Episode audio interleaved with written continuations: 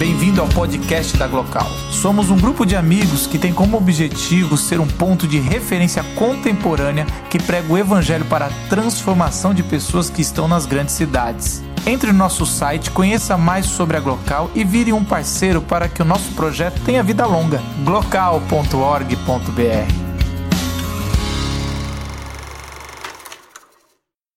A gente está numa série chamada Redenção e Arte, onde a gente relaciona obras importantes da nossa história, de artistas importantes da nossa história, com a nossa história e com aquilo que Deus fez por nós.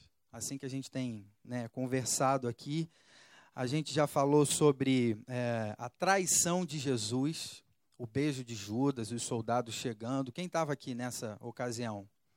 Tinha uma galera. Na semana passada a gente falou sobre o julgamento injusto de Jesus e, e o Marcos pôs umas coisas muito, muito legais da gente pensar. E hoje a gente vai conversar sobre esse quadro aqui. Um quadro muito louco, eu achei muito louco esse quadro. Esse quadro faz parte do movimento surrealista. O movimento surrealista é muito interessante, por quê? Porque ele dá vazão à liberdade na hora da criação. Tipo assim, você vai pintar, sai pintando, mano. Coloca o que o que o que vem na sua cabeça. Por quê? Porque nessa liberdade, nessa vazão, o seu inconsciente virá na arte. Uh, isso, isso, isso é uma coisa muito interessante para quem né, compõe. O Rafa está ali, o Bento também. Se você sair colocando coisas sem se preocupar com uma lógica numa canção, provavelmente o seu inconsciente de alguma maneira virá naquilo ali. Quem diz isso é o Freud. E o Freud influenciou o movimento surrealista, movimento do qual esse quadro aqui faz parte. Era uma vez um frade chamado São João da Cruz e ele fez um desenho num papel lá no século XVI. Salvador Dali, artista dessa noite, desse quadro, teve contato de alguma maneira com esse desenho desse frade chamado São João da Cruz. E a partir desse desenho ele falou: Eu vou pintar Jesus Cristo na cruz. Então esse quadro foi inspirado no desenho de um frade chamado São João da Cruz. É por isso que esse quadro chama-se Cristo de São João da Cruz. É, Salvador Dali, o pintor desse quadro, era um cara muito doido. Ele diz que esse quadro, então, tem duas inspirações. A primeira inspiração, o desenho do frade. A segunda, um sonho cósmico, cósmico que, ele, que ele teve. Alguém aqui sabia disso? Ele teve um sonho cósmico com Jesus. E no sonho cósmico dele, ele via Jesus dessa maneira. Repara só, uma curiosidade interessante desse quadro. Não sei se lá de trás dá para ver, mas quem está aqui perto vai conseguir perceber. Percebeu que não tem prego na mão de Jesus?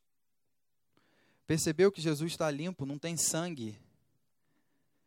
E não tem coroa de espinhos. Semana passada o Marcos falou sobre a coroa de espinhos. Não tem coroa de espinhos. Eu tô, eu tô vendo que bacana que eu me mexo e a luz mexe. Já perceberam? Eu venho para cá, ó, escurece. Não escurece? Escurece. E eu, eu venho para cá e clareia. Eu vou prender o Wesley lá na luz. Vou ficar me movimentando dessa maneira. Quer que eu fique parado, Wesley? Então tá bom. Algumas, curios, algumas então curiosidades desse quadro. Jesus está limpinho na cruz, não tem coroa de espinhos, ele não está preso por pregos. Por que isso? Porque no sonho cósmico de Salvador Dali, ele via Jesus dessa maneira. Ele falou: Eu não queria pintar diferente. Eu não via coroa de espinhos, eu não via sangue, eu não via pregos no meu sonho cósmico, então eu vou pintar dessa maneira. E foi assim que ele decidiu pintar. Outra característica que no sonho dele ele não via o rosto de Jesus. O que, que ele fez malandramente? A gente não vê o rosto de Jesus aqui. E nós podemos imaginar, então, o rosto dele. Essa é uma sacada legal também do poeta, seja qual for a sua arte. Ele não quis dizer tudo, ele deixou a coisa para a gente imaginar um pouco mais. Que outras características a gente poderia dizer desse quadro? Por ser um quadro surrealista, ele não se preocupa, ele não está preso à necessidade de ser verossimilhante, de ser real.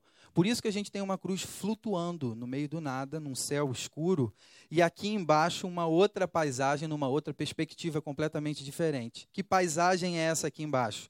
Estudiosos dizem que uh, Salvador Dali tinha uma casa nessa região, uma região lá da Espanha, e ele via esse cenário aqui cotidianamente, todo dia. A casa dele ficava perto desse lago.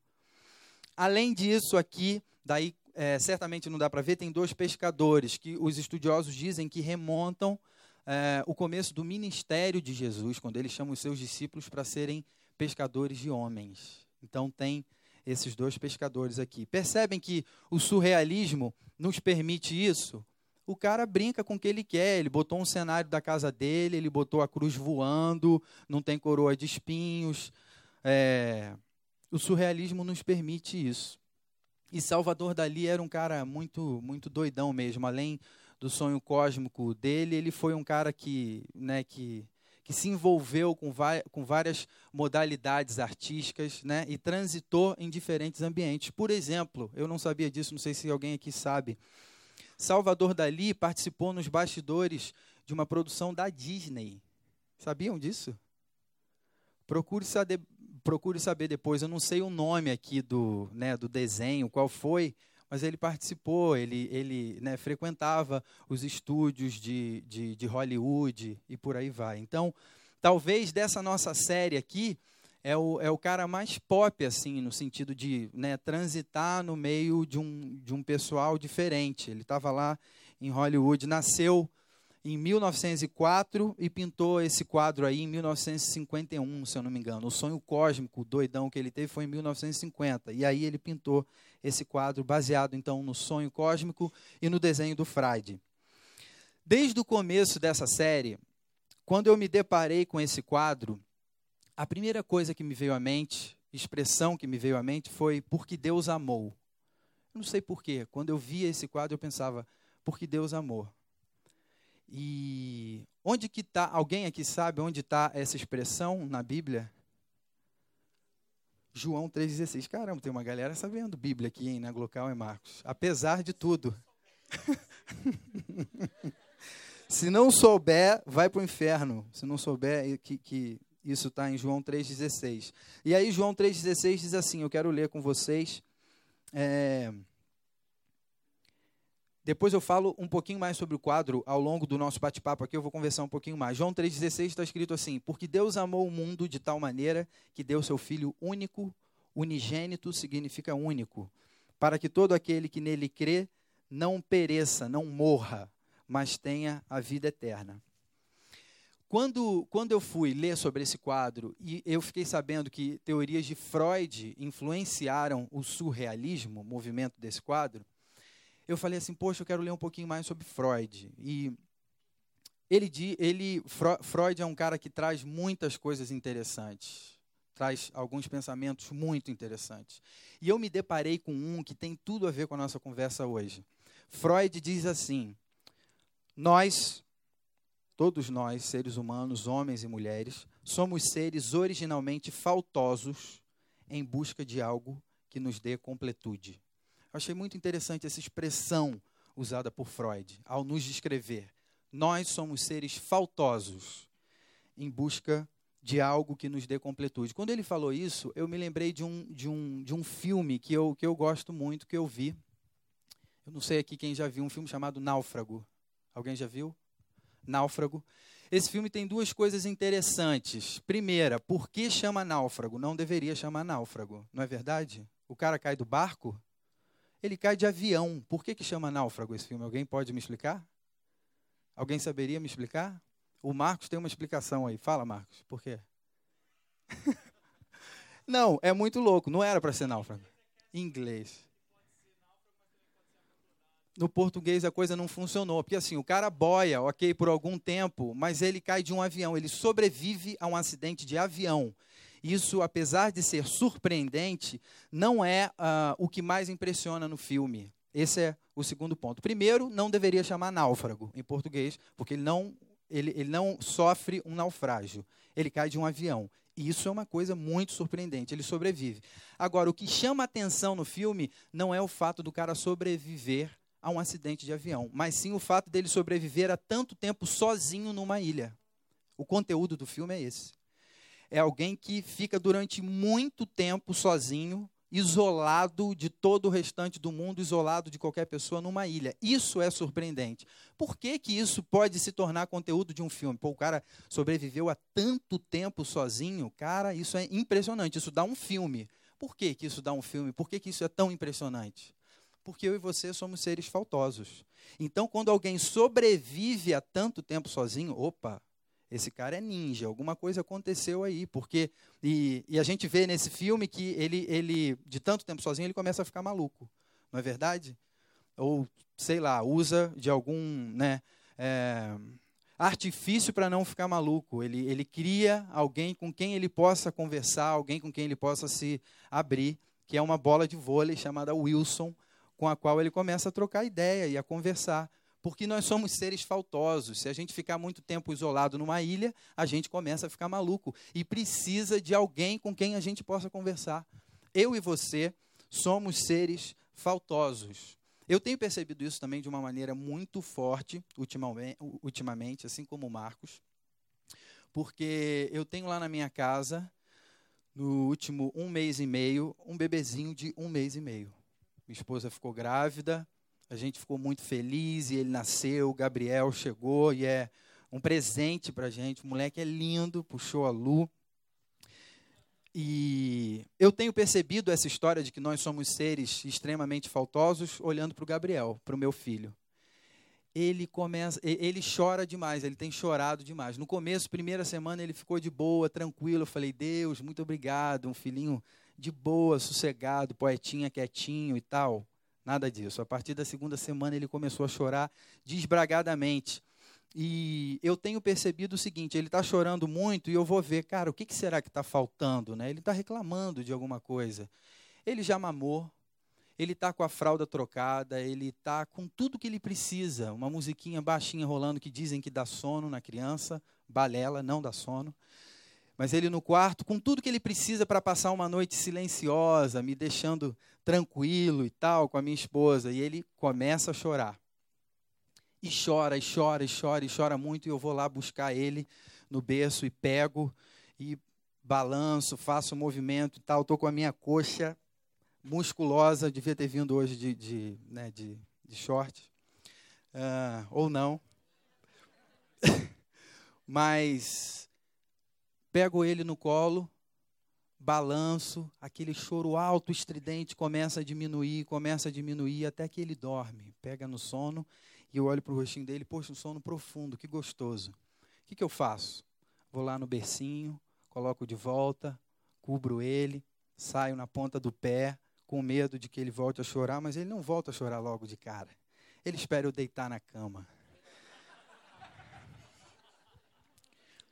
E aí deitei na cama do lado da Lu, ué, ué, de novo começa a chorar. Por que isso, gente? Por que, que eu estou contando essa história toda aqui? Para a gente chegar à conclusão através da vida do meu filho, Gabriel, sobre algo que todos nós temos, que é falta.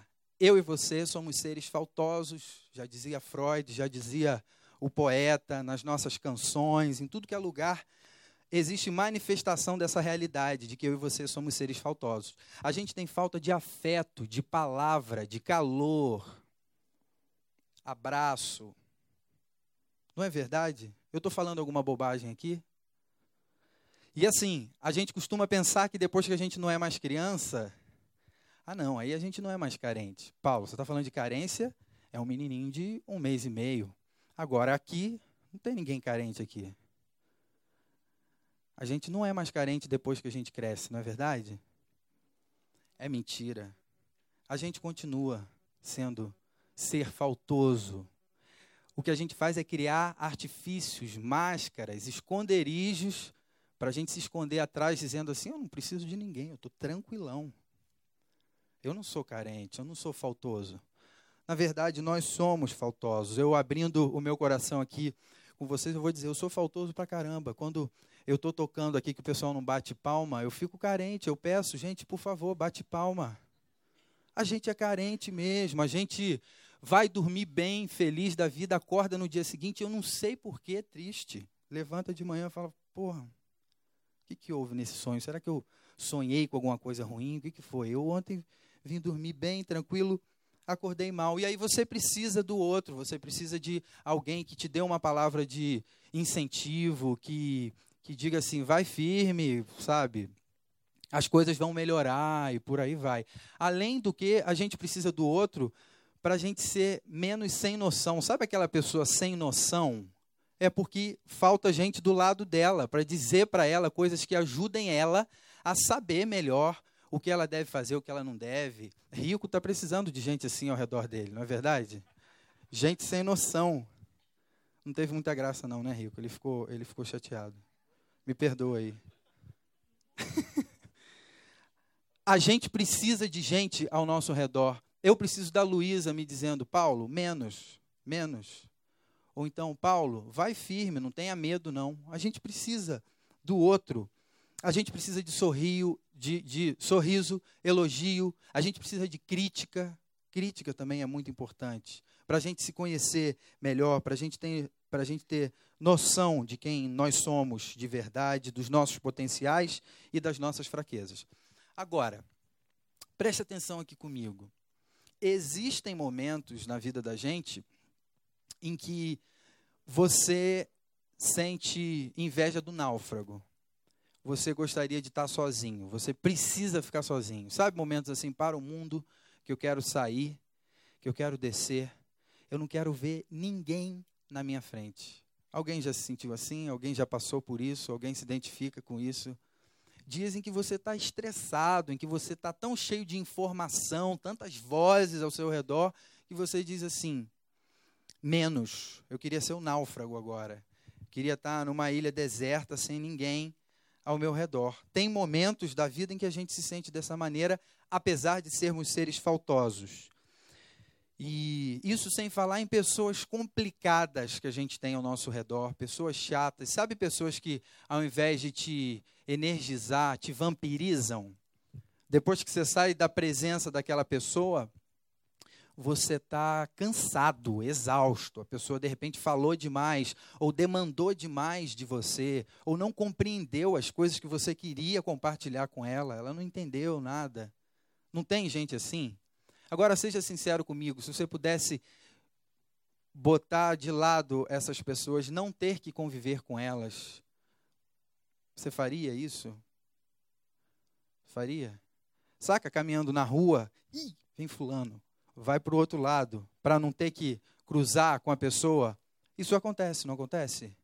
Se a gente pudesse, sem culpa, se livrar de determinadas pessoas na nossa vida, nós nos livraríamos. Até com culpa, a gente se livra. Não é verdade? Vamos ser sinceros? Agora, eu queria fazer com vocês nessa noite um exercício que nos é sugerido por Salvador Dali nesse quadro. Você percebe que essa perspectiva não é comum a gente ver Jesus crucificado de cima? Eu não sei quantos outros, quantas outras imagens, se isso é muito comum. Quer dizer, eu, eu tenho certeza que não é comum. Não sei se tem outro quadro, se tem outras imagens que tragam essa perspectiva, mas, fato, mas é fato que isso é um diferencial de Salvador Dali nesse quadro. Ele nos coloca a perspectiva de Deus, Deus Pai, olhando para Jesus. A gente olha como se estivesse de cima, do alto, do céu, olhando para Jesus.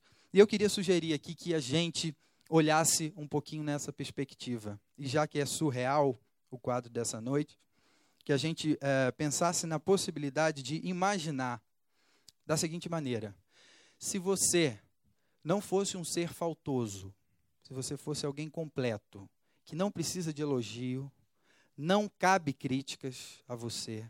Você tem tudo o que você precisa para viver o resto da eternidade feliz e satisfeito. Você não precisa de Wilson.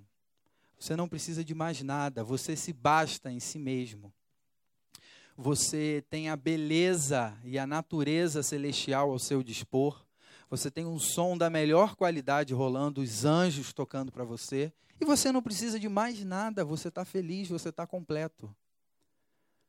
Eu estou falando de Deus, Deus é assim. Se você fosse assim, você escolheria trazer à existência pessoas como você e eu, e pessoas chatas, aqui não tem ninguém chato, mas pessoas como você e eu, e pessoas chatas, que vampirizam os outros, pessoas complicadas, que não compreendem as coisas, que têm uma posição política diferente da nossa, pessoas assim que a gente não quer estar perto. Você traria à existência pessoas assim? E mais, você escolheria se relacionar com elas?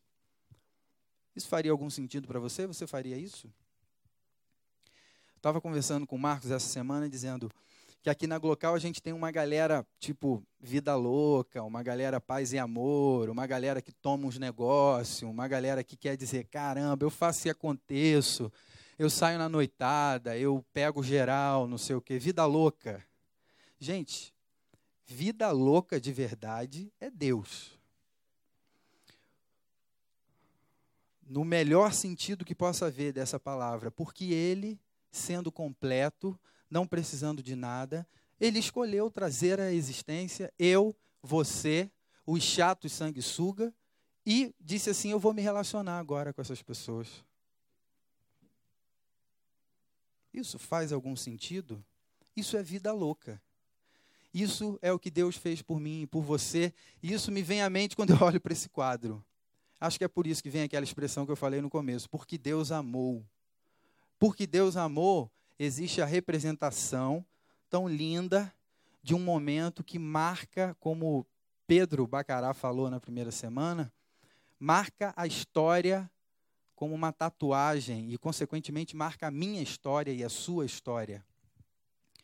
Algo que Deus resolveu fazer, que foi me criar, te criar e decidir se relacionar com a gente.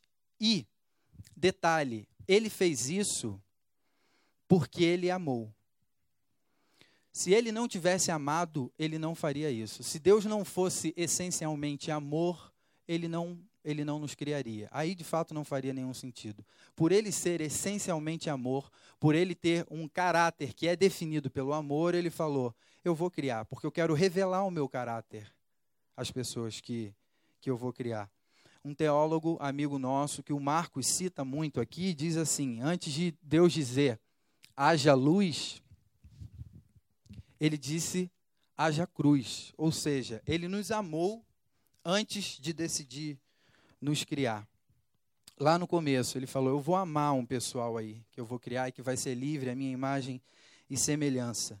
Pois bem, ele decidiu trazer eu e você à existência e decidiu se relacionar com a gente, porque ele amou. Ele amou antes, ele decidiu antes: Eu vou amar e aí então decidiu criar. Se ele não tivesse decidido isso, ele não criaria. A gente não estaria aqui hoje conversando sobre isso. Portanto, essa expressão, porque ele amou, ela é totalmente marcante, faz toda a diferença na vida da gente. A gente está aqui hoje conversando porque Deus amou. Salvador Dali existiu com a criatividade dele, com a possibilidade de criar uma obra como essa, porque Deus amou. E é isso que João 3,16 diz que Deus amou de tal maneira. É interessante também esse de tal maneira, já parou para pensar? Será que esse de tal maneira traz toda a força do amor de Deus por nós? Eu acho que não. Porque é um amor imensurável que a gente não consegue compreender. Cazuza diria: amor exagerado, jogado aos teus pés. É assim que Deus amou. Talvez essa expressão de Cazuza seja até mais clara no português do que esse de tal maneira. E esse amor não foi qualquer amor. Eu queria falar rapidamente agora um pouquinho sobre amor. Amor tem duas faces, necessariamente, duas faces. Uma face, o amor tem que ser efetivo. Meu caro e minha cara, se o amor não é efetivo, o amor não é amor. Se não levanta cedo, não é amor. Se não traz agasalho para a campanha do frio, da galera passando frio, não é amor. Se não levanta de madrugada para arrotar o filhinho depois que a mãe deu de mamar, não é amor. Se não chega cedo para montar o som, não é amor.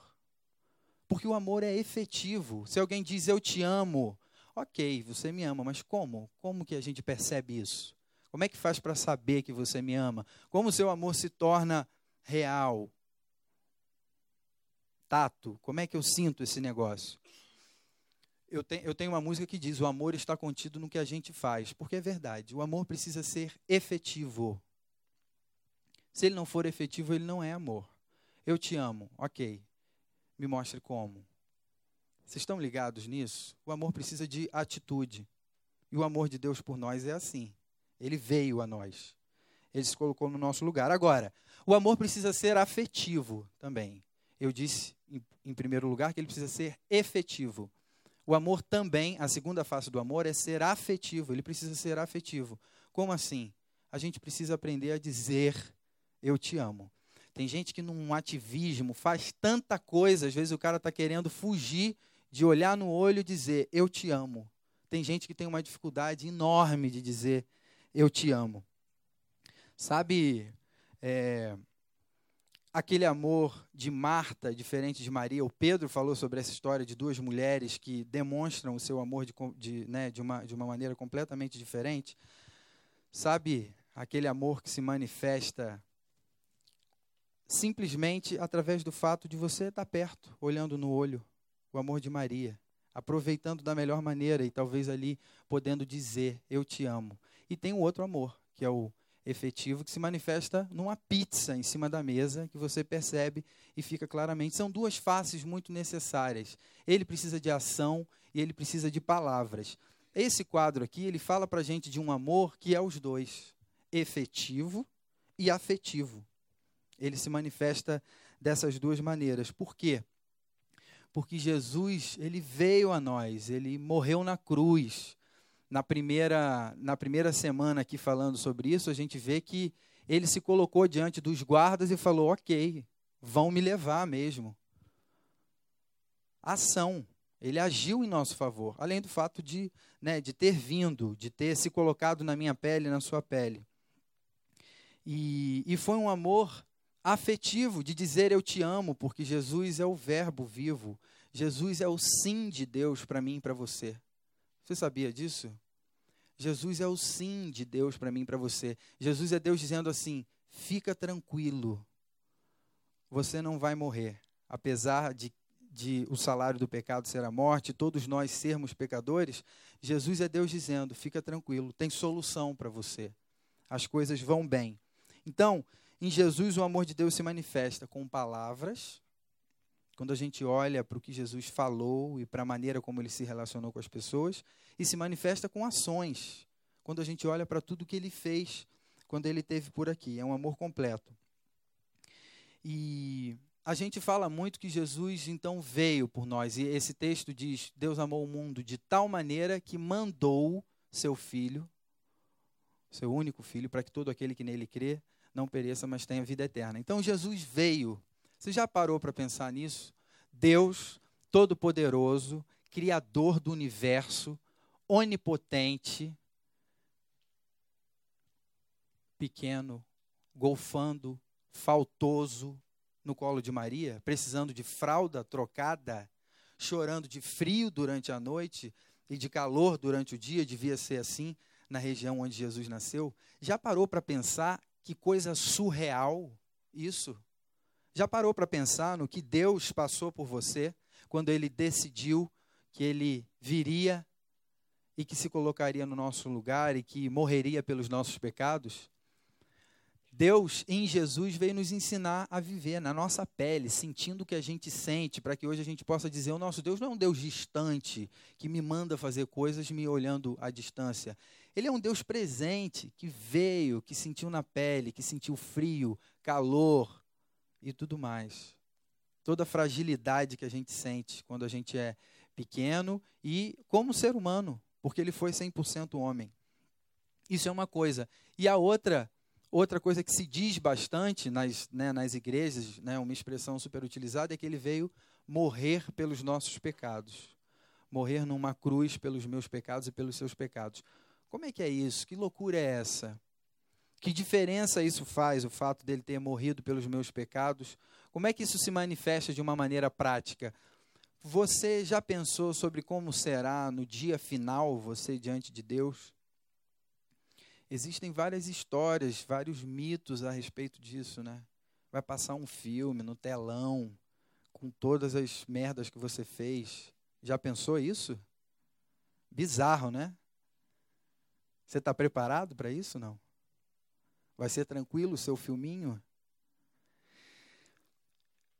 Quando se fala que Jesus morreu pelos nossos pecados, o que eu creio que de fato acontece é o seguinte: diante de Deus, ninguém vai ter que apresentar um currículo com coisas bacanas que fez, e muito menos vai ser passado um filme com os seus erros. Sabe por quê? Porque isso aqui aconteceu. Jesus morreu pelos seus pecados e a Bíblia diz que os seus pecados foram apagados, jogados no lago do esquecimento. Estão esquecidos. As consequências dos nossos pecados, dos nossos vacilos, dos nossos erros, ok, nós temos que aturar aqui, a gente tem que responder por elas. Mas os nossos pecados em si foram perdoados. E diante de Deus significa isso, que você tem que recorrer a Jesus, porque ele te garante isso. Como eu falei, Jesus é o sim de Deus. Então, diante de Deus, você deve olhar para Jesus. Eu contei aqui há pouco tempo uma história para fechar, mas para a gente ter ideia, alguma ideia do valor de Jesus na história da gente, além de tudo que a gente já conversou, tudo que ele passou por mim e por você. Mas uh, eu contei, sei lá, acho que é umas, umas quatro semanas atrás aqui, eu não sei quem estava, mas Contei sobre a primeira vez que eu cheguei na casa do meu sogro, que na época não era meu sogro ainda, eu estava começando a namorar. E o meu sogro não é um cara super dócil, super tranquilo e tal, não é. E naquela época, é, eu chegando do Rio de Janeiro, oito anos mais velho que a minha né, atual futura namorada naquela época, a gente estava começando e tal. Eu cheguei na casa dele pela primeira vez e a Luísa ia me apresentar assim para ele. Mas eu cheguei assim na sala, eu lembro, Luísa subiu para fazer não sei o quê e de repente ele desceu, deu de cara comigo, ficou aquela situação assim. E aí, o que está acontecendo aqui? Qual é? Luísa não tinha dito para ele que eu ia chegar que eu estava indo para a casa deles, eu vindo do Rio, chegando em Campinas, na casa dele. Aí ficou aquela história, caramba, o que, que é? Quem é esse rapaz? O que está fazendo aqui na sala? Ele deve ter até pensado, opa, invadiram aqui, pá. Gente, me bateu um, um, um medo naquela hora. Renan está ali, Renan conhece meu sogro, ele sabe. Ele sabe que não é fácil você encarar o cara assim, dessa maneira.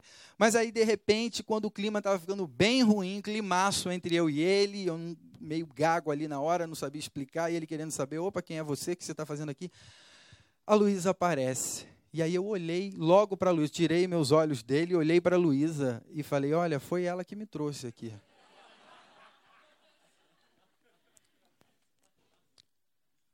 Ela intermediou a relação com meu sogro, que é uma pessoa maravilhosa, um exemplo para mim, referência de vida, um amigo que eu tenho hoje, um mestre e por aí vai, já que estão gravando, vários elogios.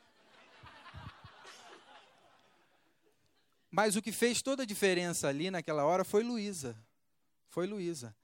Mal comparando, a nossa relação com Deus é assim. A gente precisa de Jesus. Caso contrário, nós continuamos inimigos de Deus. A sabedoria bíblica nos revela essa verdade, que eu e você nos tornamos inimigos de Deus. Você sabia dessa expressão? É uma expressão muito pesada e muito forte, mas que traz, eu acho, com bastante veracidade, uma realidade. Eu e você nos tornamos inimigos de Deus. E quem é que transforma essa inimizade em amizade? É Jesus. Porque Deus amou. Porque ele amou, ele precisou mandar Jesus para transformar a nossa relação com ele, para nos reconectar com ele. E pensando em um Deus que é efetivo e afetivo, eu tenho certeza de que ele, como um Deus que nos ama de maneira efetiva, ele tem desejo, sim, de nos ver felizes, com bom emprego, uh, indo bem na vida, tendo as coisas que a gente dá muito valor e tal. Mas além de ser um Deus que nos ama de maneira efetiva, ele é um Deus que nos ama de maneira afetiva em Jesus. E o que, que significa um Deus que nos ama de maneira afetiva? É um Deus que diz para mim e para você: Eu te amo. E mais, é um Deus que, como Pai amoroso, porque Deus é Pai amoroso em Jesus, é um Deus que, como Pai amoroso, diz assim para a gente: Faz um tempo que você não tem tempo para mim. Faz um tempo que a gente não senta junto para conversar. Faz um tempo que você não passa por aqui, como meu pai de vez em quando me diz lá, no, lá do Rio, filho, faz um tempo que a gente não se vê. Deus, em Jesus, é Pai amoroso que nos ama afetivamente e, e tem nos perguntado isso. Nessa noite, Ele está perguntando isso. Faz tempo que a gente não se vê, faz tempo que a gente não tem tempo entre a gente, tempo de silêncio. Você anda correndo muito, sabia disso? E eu queria sugerir que a gente tivesse mais tempo juntos. Quem sabe nessa semana você não separa mais tempo para mim.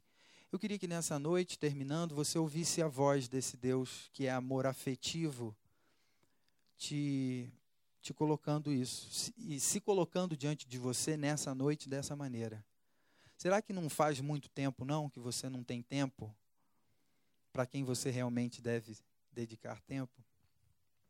É isso que nessa noite ele fala com a gente, através desse tempo de bate-papo e através desse quadro que nos revela que Deus amou. Ele amou, ele passou por, por coisas que a gente não poderia imaginar, conceber o Deus Todo-Poderoso passando. E nessa noite, isso é o que ele nos pergunta. Será que você não precisa separar mais tempo? Feche os seus olhos e vamos refletir um pouco sobre isso, sobre o amor afetivo de Deus por nós, que se manifesta de uma maneira tão bonita através da arte de Salvador Dali. Tenha um tempo pensando sobre a sua vida e sobre de que maneira você tem respondido ao amor afetivo de Deus por você e por mim. Deus, obrigado, obrigado pelo teu amor maravilhoso, imensurável, que a gente não consegue compreender. Muito obrigado porque o Senhor não precisava, não precisava ter nos trazido à existência, não precisava se relacionar com a gente, mas esse foi o desejo do teu coração e o Senhor fez não porque precisava, mas o Senhor fez porque nos amou que essa verdade maravilhosa invada o nosso coração com toda a força que ela tem, força muito maior do que a que eu posso manifestar aqui com as minhas palavras. Mas que através do teu Santo Espírito essa verdade tome conta das nossas vidas e transforme as nossas vidas e que de alguma maneira a gente responda a esse amor maravilhoso de Deus, do Senhor por nós. Nós não queremos andar indiferentes a esse amor. Não queremos e não podemos, porque tu és a fonte de vida e a gente não pode querer viver desconectado da fonte de vida. Que o Senhor nos traga essa consciência e que nos ajude a responder de uma maneira legal ao teu amor perfeito, maravilhoso, imenso por nós. Nós te louvamos nessa noite, te agradecemos pelo teu amor, te agradecemos pela arte de Dali que nos revela um pouco mais e nos permite nessa noite refletir um pouco mais a respeito do teu amor por nós, do teu sim em Jesus para cada um de nós. Obrigado por isso, nós oramos em nome de Jesus. Amém.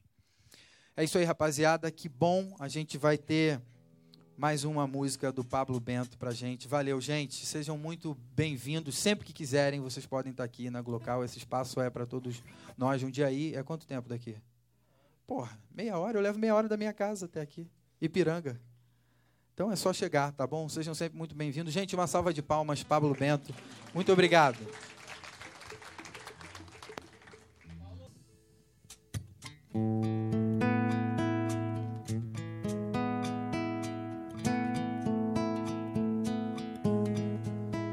Mas é claro que o sol vai voltar amanhã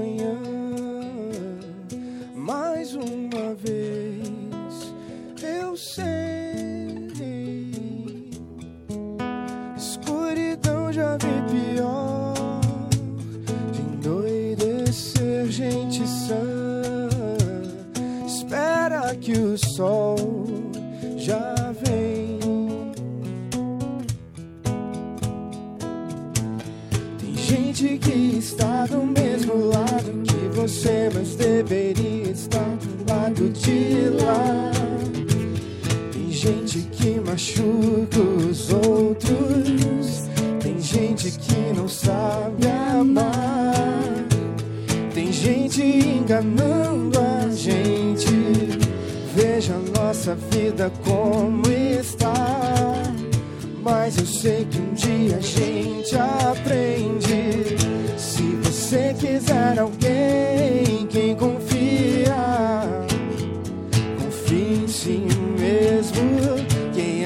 acredita sempre alcançar.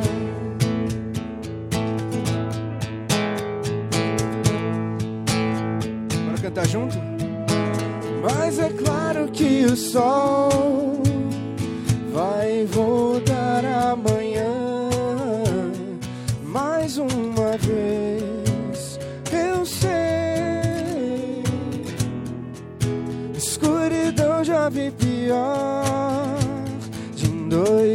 endoidecer gente sã. Espera que o sol já vem. Nunca deixem que diga que não vale a pena acreditar no sonho que se tem. Ou que os seus planos nunca vão dar certo. Que você nunca vai ser alguém. Gente que machuca os outros. Tem gente que não sabe amar. Mas eu sei que um dia a gente aprende. Se você quiser alguém, quem confia, confie em si mesmo. Quem acredita sempre